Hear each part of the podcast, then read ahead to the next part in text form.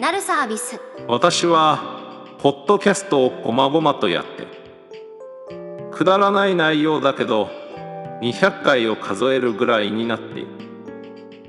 最近はタイトルなどを MacOS 上で動く人工音声ソフトである VoiceBox を使っている。最近になって声フォントというサービスがあることを知った。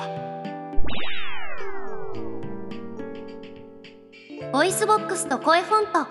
VOICEVOX はざっくり言うとオープンソースソフトウェアのエンジン部分にライセンスを持った音声データを組み合わせたものです。一言で言うとキャラクターが含まれているか含まれていないかです。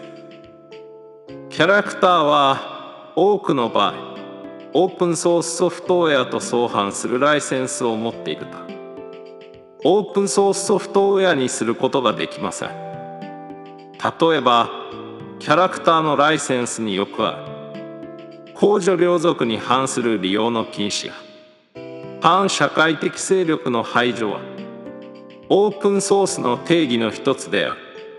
利用する分野に対する差別の禁止と衝突します。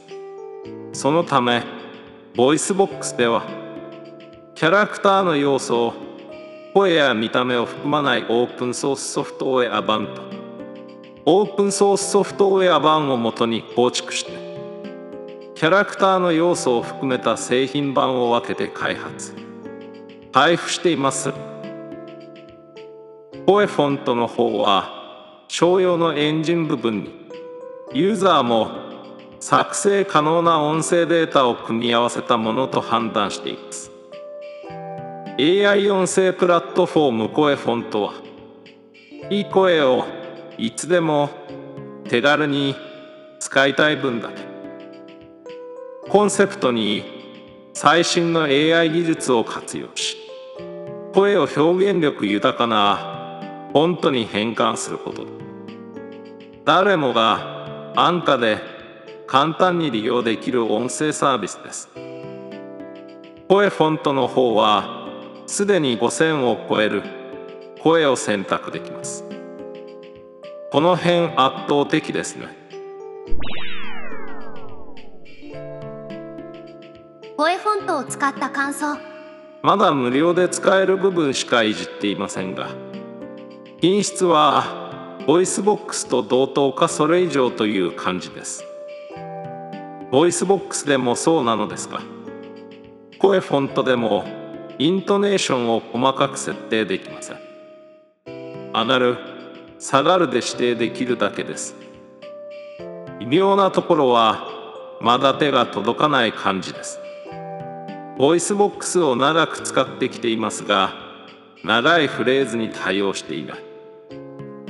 という弱点があります。 CoeFont ではワンフレーズ300文字に限定されています。 VOICEVOX では100文字程度を超えるフレーズも警告が出ますが使えます。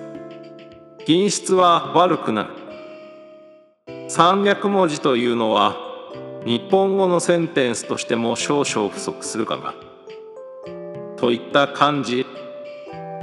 ただ音声をつなげるという機能があるため文章を分割して後でつなげるという感じで。長いセンテンスを生成できますね。本当にざっくりとしか使っていませんが声フォントの最大の利点は声フォントという名前の通り5000を超える声のキャラクターを選択できる点にあります。自分の声を登録することもできます。そこにメリットを感じれば声フォントを選択すればいいんだろうな。と思ってます。私はどうするかというと端的に言えばVOICEVOX を使い続けることにしようと思います。ライトプランで月500円という CoeFont の価格設定だ。 VOICEVOX の機能を比較すると VOICEVOX に軍配を上げるということです自分の声を登録して CoeFont を使うことで今行っているポッドキャストの手間を短くできるか。それは月500円の価値があるか。そこでしょうね。棒読みかもしれないけどポッドキャストには肉声を載せていこうと思います。ただ声フォントも面白いサービスですのでフリーの登録をしておきました。このブログのポッドキャストには肉声バージョンと声フォントバージョンの2つを用意してみようかなと思います。面白いサービスが続々と出てきますね。楽しいです。使う使わないは別にしていろんな技術をかじっていくことでちょっとでもスキルアップにつながればいいな。